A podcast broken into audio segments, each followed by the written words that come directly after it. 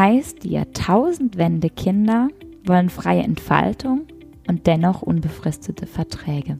Sie streben nach einem optimalen Mix aus Arbeitsleben und Freizeit. Der Arbeitgeber verliert an Stellenwert. Sie sind in einer digitalen Welt groß geworden. Die reale und virtuelle Welt verschwimmen. Zukunftsangst schafft Stress. Eigenschaften, die sich bei genauerem Hinschauen mal bestätigen und ein anderes mal komplett widerlegen lassen. Und doch mag ich keine Studien, denn sie laden zu Pauschalisierungen ein und zu Schubladendenken. Deshalb möchten wir heute unseren Blick mal komplett öffnen und den Menschen in den Mittelpunkt stellen. Die Generation Z in den Mittelpunkt stellen. Ein Human-Centered Approach sozusagen. Ein Blick in eine neue Generation, in eine ganz individuelle Geschichte. Eine Geschichte von Fabiana, ihrer Geschichte. Herzlich willkommen in der New Work Lounge. Ich bin Anna-Sophie und ich danke dir dass du da bist. Ich freue mich heute ganz besonders auf mein Gespräch mit Fabiana. Fabiana ist eine ganz bezaubernde junge Frau, die mich inspiriert hat und noch immer inspiriert. Fabiana ist 21 Jahre alt, einst Einserschülerin, dann Rebellin und heute eine junge Frau, die weiß, was sie will. Ich freue mich total, liebe Fabiana, dass du da bist. Ich da sein darf. Sehr, sehr gerne. Sehr gerne. Ja, ich freue mich total über deine Einladung, besonders weil ich so begeistert bin von deiner Art zu arbeiten, deiner Person, mit deiner Herzlichkeit, deiner Offenheit. Dankeschön, Fabiana, das kann ich nur zurückgeben. Um direkt ins Thema einzusteigen, fällt mir spontan ein Erlebnis aus dem letzten Jahr ein.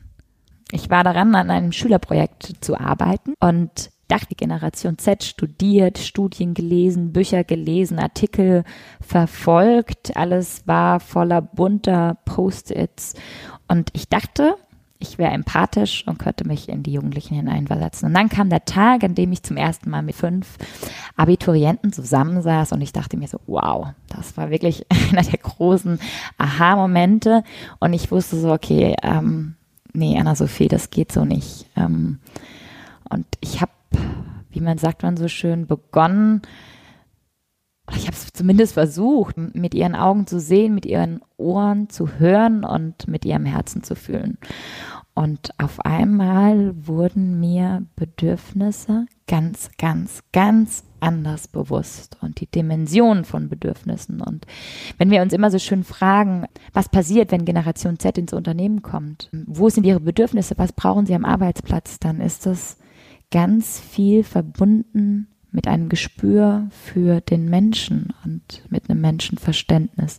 Und deshalb bin ich heute so froh, Dinge von dir zu hören. Und das ist das Mindeste, weil es öffnet uns so sehr die Augen. Und ja, es gibt drei Dinge, die dich maßgeblich geprägt haben.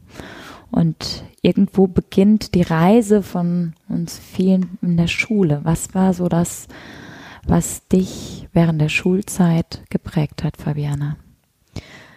Mich in der Schulzeit geprägt, vor allem anders geprägt als wahrscheinlich Generationen davor, war das Lernen durch YouTube und durch Google. Also für mich war es von Anfang an so, dass ich nicht zwangsläufig in jeder Stunde aufmerksam sitzen muss, um den Stoff zu verstehen, sondern ich kann mir vor einer Klausur über YouTube-Videos und Google eben alles was ich wissen brauche, raussuchen und teilweise auch sehr viel effektiver lernen als in diesen Unterrichtsstunden. Und gleichzeitig kann ich aber auch Themen, die mich interessieren, so gründlich recherchieren, dass meine Lehrer wirklich damit überfordert waren, wenn ich dann mhm. mit Fragen diesbezüglich zu ihnen kam, weil sie sagten, einige sagten ja, ich würde gerne drauf eingehen, aber es gehört nicht in den Lehrplan und das wäre jetzt zu intensiv. Andere waren damit komplett überfordert und einige wenige haben versucht, was daraus zu machen. Nur ist das eben auch leider selten wirklich gut gelungen. Das war sehr frustrierend, ich glaube auch für beide Seiten. Ja, wenn ich mir das so vorstelle, ähm, die Art des Lernens ist eine ganz andere geworden. In der Studie zufolge sind 99 Prozent der über Zwölfjährigen täglich ihr Smartphone und zwar bis zu vier Stunden. Schauen wir mal in dieses Kinderzimmer, die Situation, die auch du beschreibst. Du kommst nach Hause, machst Hausaufgaben, dann suchst du dir die Antwort auf YouTube. Die Sprache ist viel cooler, viel jugendlicher. Ähm, es ist wahrscheinlich deutlich emotionaler gemacht, stelle ich mir vor. Ist das richtig? Es ist häufig auch bildlicher, ansprechender und kürzer, knapper, kompakter gestaltet. Mhm. Also ich habe keine Unterrichtsstunde von 45 Minuten, in der ich mal mehr, mal weniger aufmerksam bin, sondern ich habe häufig ein Video von 10 Minuten, das ist knackig kurz und ich habe den Input, den ich brauche, drin. Mhm, okay. Ja, und was passiert, wenn du die Hausaufgabe ähm, da die Frage nicht findest? Wahrscheinlich gehst du auf Google und gibst einfach mal die Frage ein, oder? ja, also entweder Google oder Freunde, also auch über die sozialen Medien wie WhatsApp ist das ja überhaupt nicht mehr kompliziert, da schnell mal Antworten zu bekommen darüber, wie sieht der Unterteil aus. Oder dann wurde mal schnell das Foto darüber geschickt. Ich habe das hier so und so. Also es ist einfach nicht mehr notwendig, alles alleine zu machen, weil so vieles schon da ist. Hm. Lernen heute ist anders, richtig? Ja, komplett. Jetzt hast du aber auch von Frust gesprochen. Also auf der einen Seite ist es natürlich viel spannender, sich das Ganze in YouTube zu ziehen und vor allem auch viel individualisierter. Aber was, wie geht man mit dem Frust um? Weil du musst ja trotzdem sechs, acht Stunden, später neun, zehn Stunden in der Schule sitzen. Ja, das war auch genau der Punkt, an dem ich äh, lange, lange wirklich gehangen habe und äh, wo auch lange, lange der Frust bei mir da blieb. Einfach weil mein Bedürfnis, wir hatten es vorhin mit den Bedürfnissen, mein Bedürfnis nach Sinn für mich überhaupt nicht mehr erfüllt war, da ich nicht sehen konnte, inwiefern ich dieses Wissen anwenden kann, in dieses Wissen mir meinen Sinn erfüllt oder dass zur Schule gehen für mich überhaupt, überhaupt sinnhaft wäre. Mhm. Und dann kommt die Frage, wenn du sagst Sinn, man stellt ja so ein bisschen dann auch in Frage, inwiefern der klassisch vorgegebene Weg den deinen entspricht und inwiefern die Zukunft deine ist. Kommen da Zukunftsängste auf? Auf jeden Fall. Also ich habe schon recht früh äh, du hast vorhin gesagt, ich war Einserschülerin und auch äh, diese Einsen sollten ja irgendwas dienen. Also ich habe ähm, schon in der siebten Klasse einen Plan gehabt, was ich wie wann studiere, um welchen Beruf dann mal irgendwie möglichst sicher ausüben zu können. Mhm. Und das kam durch Angst. Und diese Pläne gaben mir eine vermeintliche Sicherheit. Mhm. Und das ist natürlich auch ein immenser Druck, richtig? Dem standzuhalten ja, vor allem in der siebten Klasse schon daran zu denken, okay, ich muss jetzt mein Abitur von 1, machen, denn nur dann kann ich das, das und das studieren. Ansonsten kann ich noch das, das und das machen. Aber ich habe ja nicht mehr so viele Möglichkeiten. Mhm. Ja, klar. Absolut nachvollziehbar. Jetzt kenne ich dich, ähm, Fabiana, und kenne auch den einen Bereich, traurigen Bereich in deinem Leben, der dich auch sehr geprägt hat. Ja, genau. Also ähm, gerade zum Thema Arbeit wurde meine Glaubenssätze stark dadurch geprägt, dass mein Vater einen Burnout hat, während ich Teenager war. Also er hat schon, als ich jung war, viel, viel gearbeitet, war teilweise auch die komplette Woche weg und nur Wochenends da. Und dann kam irgendwann der Punkt, wo er wirklich vollkommen fertig war und auch gesagt hat, okay, er muss jetzt einen kompletten Break machen und dann langsam wieder einsteigen. Und das war eine Erfahrung, die in mir viel den Glaubenssatz erstmal gefestigt hat, Arbeit sei Kampf. Mhm. Was sich jetzt auch nur nach und nach über Jahre verändern konnte und gleichzeitig auch diese Priorität auf Work-Life-Balance gesetzt. Also für mich stand einfach fest, okay, sowas darf mir niemals passieren, sowas soll mir niemals passieren und ich möchte da einen anderen Fokus setzen. Mhm. Jetzt betrachte ich ähm, das, was du gesagt hast, ähm, oder versuche so ein bisschen auch mein Leben zu reflektieren. Ich habe ja selbst zwei Kinder und ich arbeite selbst auch zugegebenermaßen mehr als viele anderen. Und ähm, ich habe stets versucht, ich habe ja bei beiden Schwangerschaften komplett durchgearbeitet, auch danach, ähm, meinen Kindern zu vermitteln, dass Arbeit mich glücklich macht, dass Arbeit für mich ein ähm, lebenslanges Lernen ist und eine Selbstentwicklung oder eine Persönlichkeitsentwicklung mich dahin bringt, wo ich persönlich auch sein möchte. Und für mich war es immer letztendlich sehr wichtig, den Kindern zu zeigen, wenn Mama heimkommt, ist sie glücklich, weil sie braucht das, weil das gehört zum Leben dazu. Ja, und ich glaube, das ist der große Unterschied, diese Lebensqualität, die, die durch dieses Glück kommt und die durch Glück und Spaß in der Arbeit kommt. Und dieses Leuchten, wenn man Spaß daran hat, was man gerade tut und was man da lernt.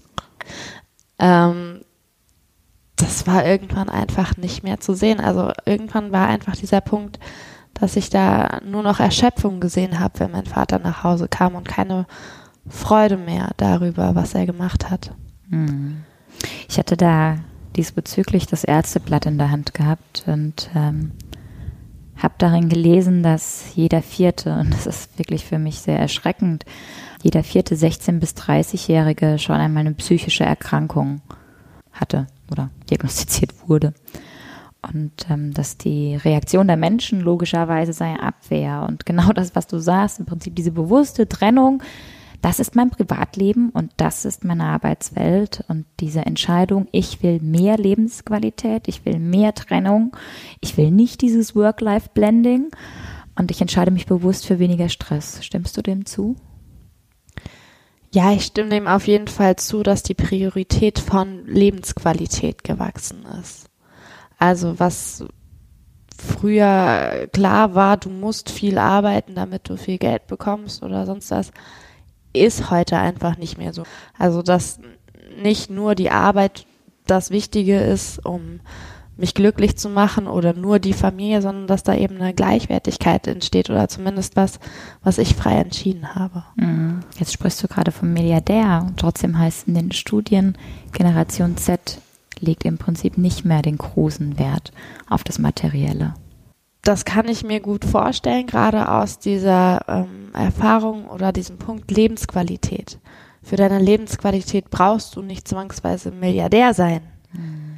Wenn es dein großer Traum ist, Milliardär zu werden, dann schon. Mhm. Und ich glaube, das ist dieser Punkt, wofür entscheide ich mich selbst? Was ist das, was mich glücklich macht? Mhm. Ist es Work-Life-Blending? Ist es Work-Life-Balance? Ist es nur Work oder nur Life? Was ist es für mich? Mhm. Und das dann wirklich zu leben. Okay.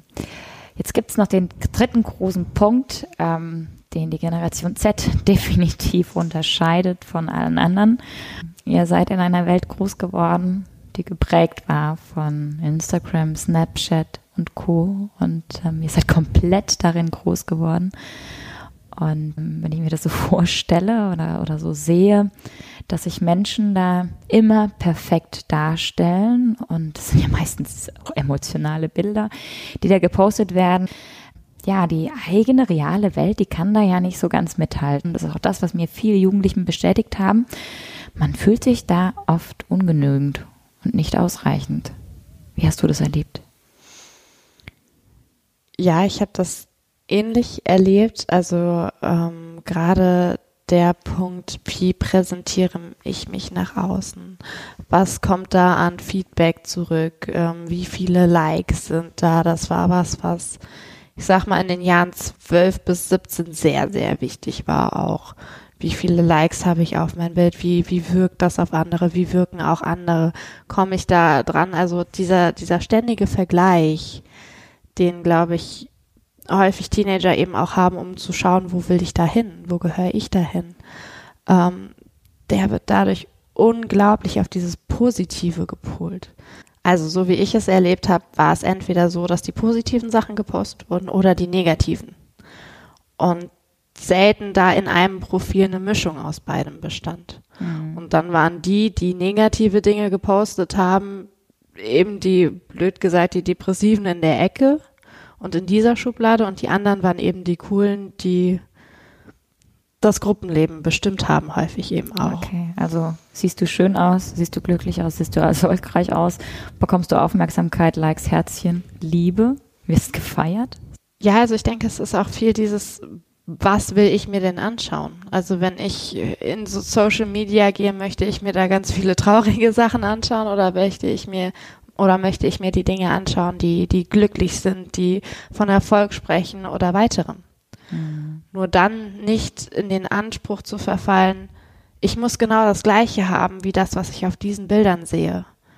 Denn das, was es für mich bedeutet, kann ja was ganz anderes sein als das, was auf diesen Bildern sichtbar ist. Mhm. Ja, klar. Und trotzdem hast du selbst erlebt, ähm, wie gut sich Anerkennung anfühlt und wie gut sich Feedback anfühlt. Und äh, man beschreibt die Generation Z ja auch als oft als Anerkennung süchtig und immer auf der Suche nach einem Feedback. Kannst du das bestätigen? Ja, ich kann das gerade aus meiner persönlichen Geschichte sehr gut bestätigen und auch ähm, ja, beschreiben, dass es schon viel früher angefangen hat. Also bei mir war es schon in der Grundschule so, ähm, dass ich mich nach diesem Feedback gesehnt habe, weil ich ja nach diesen super guten Noten gestrebt habe und dafür brauchte ich ja die Bewertung. Das heißt, ich saß nach jedem Satz, den ich in der Schule äh, gesprochen habe, auch da und wollte wissen, war das jetzt gut, was ich gesagt habe? Habe ich das jetzt gut gemacht oder war das nicht gut? Und dann kam dieser Wendepunkt, wo die Noten gar nicht mehr so wichtig waren, sondern es mehr um dieses Sozialleben ging. Und da ging das auch viel in Social Media über. Und was da an persönlichem Kontakt gefehlt hat, an Anerkennung und so weiter und so fort, wurde dann versucht, in diesen Social Media, in deinem Online-Profil zu bekommen. Und ich denke, gerade da schlummert ja ein Riesenproblem, einfach weil wir den Übungsmangel dann haben. Wenn ich versuche, meine Anerkennung, meine Wertschätzung online zu erlangen, wie kriege ich die dann irgendwann persönlich, wenn ich sie gerne persönlich hätte? Mhm. Denn im persönlichen Gespräch mit dir zu sitzen und du sagst mir, wie wunderbar du mich findest oder andersrum, das ist eine ganz andere Wertschätzung, als wenn mir jemand auf Facebook ein Like gibt oder auf Instagram. Mhm. Und das ist nicht vergleichbar, nicht aufwertbar. Und ich denke, daher kommt irgendwo diese Sucht, weil keine Likes werden jemals die Wertschätzung aufwiegen können, die ein persönlicher Kontakt aufbringen würde. Hm. Jetzt sagst du Anerkennung, sagst Feedback.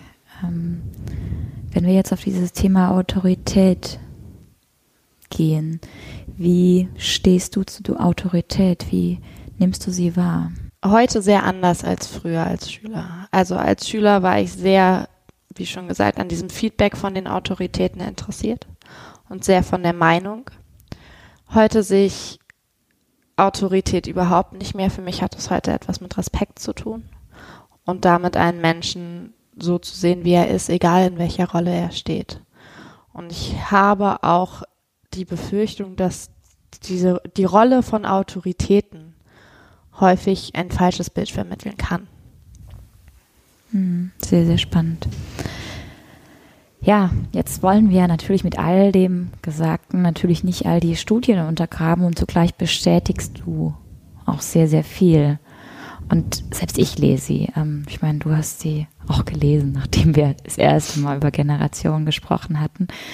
Und du hast dich in einigen Dingen gesehen, in anderen nicht. Du hast ähm, vieles auch bestätigt. Jede Generation ist letztendlich in einem in eine eigene Zeit groß geworden, die geprägt war von sozioökonomischen, von politischen, von gesellschaftlichen, von kulturellen Entwicklungen. Und die prägen. Nehmen wir beispielsweise meine Eltern, Babyboomer, klassisch von 45 bis 60 geboren. Arbeit hatte den unglaublich hohen Stellenwert. Sicherheit stand im Fokus, während in der danach geborenen 61 bis 1980 geborenen Generation X eher der Wunsch nach Work-Life-Balance da war. Und ähm, dann kam meine Generation, die Generation Y, und ähm, ja, auch ich habe das unglaubliche Bedürfnis nach Freiheit, nach Flexibilität. Ich frage ständig nach dem Warum und schließlich kommst dann du um die Ecke mit deiner Generation Z und die Jahrtausendwende-Kinder und ähm, die sich letztendlich aufgrund ihrer Prägung wiederum mehr Sicherheit und ein bisschen mehr Stabilität wünschen. Und ich finde es ganz wunderbar, wie wirksam es ist, einfach den Menschen mal zuzuhören und wie toll es ist, wenn wir lernen, Menschen zu verstehen. Und für mich hat es einfach eine sehr große Faszination, wenn wir uns an einen Tisch setzen, mit allen bunt gemischt, ähm, je bunter der Blumenstrauß, umso besser und voneinander lernen können, eine Win-Win-Situation kreieren und uns die unglaublich wertvolle Zeit nehmen, des Zuhörens und des Nachfragens. Und da gibt es so tolle Möglichkeiten, ähm, ob wir einen Working Out Loud Circle starten, um uns einfach besser kennenzulernen und darauf ähm, davon zu profitieren oder ob es einfach mal ein runder Tisch ist, um sich auszutauschen und das dann wiederum mit ins Arbeitsleben zu nehmen und ähm, den Menschen in den Mittelpunkt zu stellen. Ja, ich denke, das ist auch der Punkt hinter diesen ganzen Studien. Schließlich und endlich sind all diese Studien abgeleitet aus ganz, ganz vielen einzelnen Menschen. Und ich denke, dass da der Knackpunkt liegt, sich eben die Studien zwar anzuschauen als großes Ganzes, aber dann zu verstehen, dass das große Ganze eben aus den ganzen einzelnen Geschichten besteht und sich die tatsächlich anzuhören. Hm. Ja. Ich danke dir unglaublich für dieses herzliche Gespräch heute, Fabiana. Ich danke dir, dass ich da sein darf und dass ich mit dir darüber reden darf. Und genau, und ich bin total froh darüber, dass wir das Thema Generationen und auch Generation Z heute nochmal von einem anderen und neuen Blickwinkel aus betrachten konnten. Also legen wir los, setzen wir uns an den Tisch und haben Interesse an den Menschen und hören ihnen einfach mal zu. Genau. Und zwar, um nicht eine Antwort zu geben, sondern um eine Antwort zu bekommen. So, das war's. so, das war's mit der heutigen Episode mit der lieben Fabiana. Und ich freue mich, wenn dir die Episode gefallen hat. Like, kommentiere, schreib mir und freue dich auf viele weitere spannende Dinge rund um die New Work Lounge. Ich wünsche dir einen ganz fabelhaften Start in das neue Jahr, das hoffentlich ähm, voller Gesundheit, toller Momente, Erfolg und Glück gekennzeichnet ist. Bis dahin, deine Anna-Sophie.